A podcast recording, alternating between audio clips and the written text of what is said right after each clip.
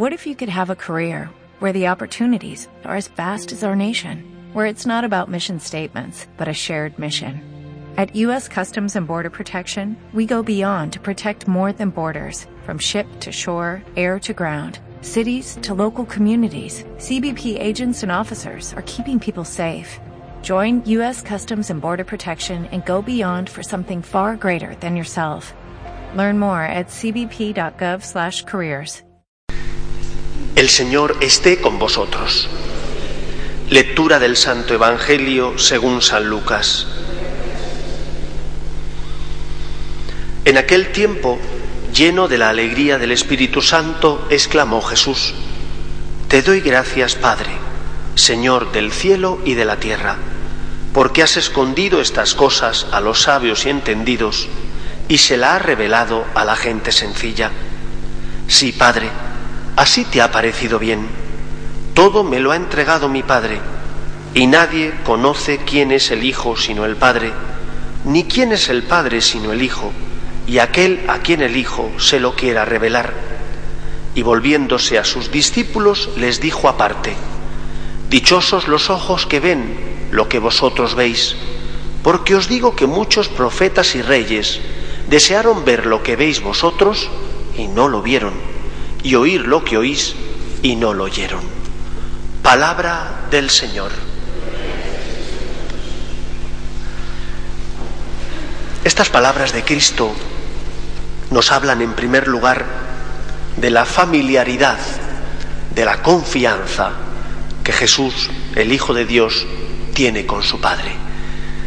Unas palabras de ternura. Te doy gracias, Padre, porque has escondido estas cosas a los sabios y entendidos. Con cuánto amor eh, dice Cristo estas palabras.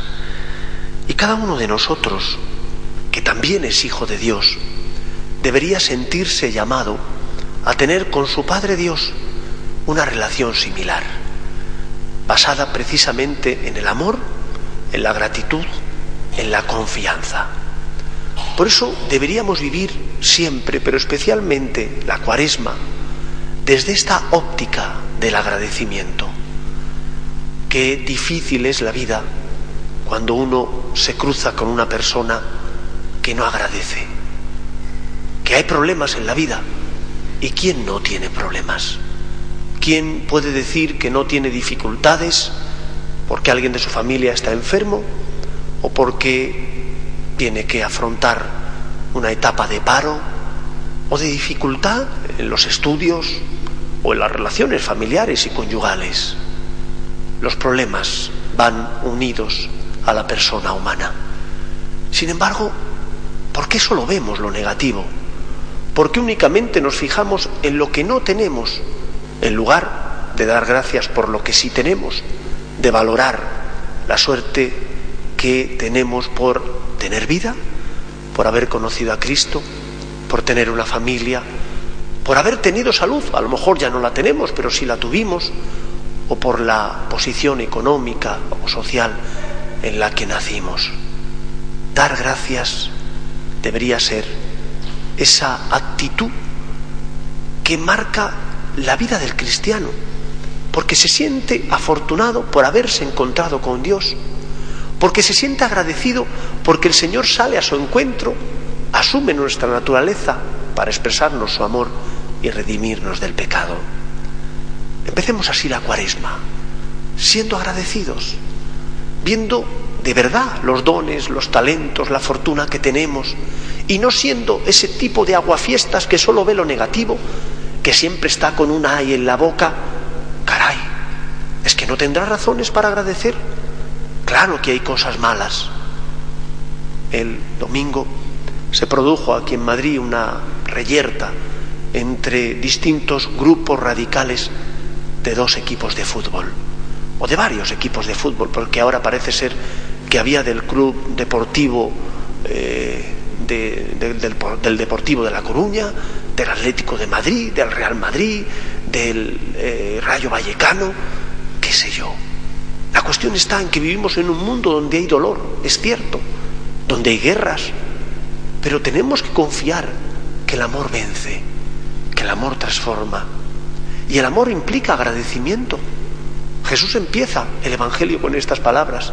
Te doy gracias, Padre, Señor de cielo y tierra. ¿Y nosotros? ¿Damos gracias a Dios? ¿Nos sentimos agradecidos a nuestro Padre Dios por todos los dones y los regalos que nos ha dado? En primer lugar, el don de la fe, el don de la vida, el don de haberle conocido. Si somos agradecidos, nuestro testimonio será un testimonio que ilumine. Cada uno tendrá que aceptar o no la luz de Cristo, pero si tú eres agradecido, tu forma de vivir, de comportarte ante los demás, hará que los demás se pregunten, ¿y por qué éste se comporta de esta manera? ¿Por qué te sacrificas por uno que a lo mejor no se merecería que tú le perdonaras, pero que tú te sientes, tú que te sientes perdonado por Dios, intentas también ser generoso con los demás? Y se preguntarán, ¿y por qué éste comparte su dinero con los necesitados? Si a lo mejor no les conoce. Pues porque Dios compartió su vida y su salvación conmigo. Vivamos así el adviento, siendo agradecidos a nuestro Padre Dios, sintiéndonos con confianza, porque Él nos llama a ser de su familia, porque comparte con nosotros su vida divina.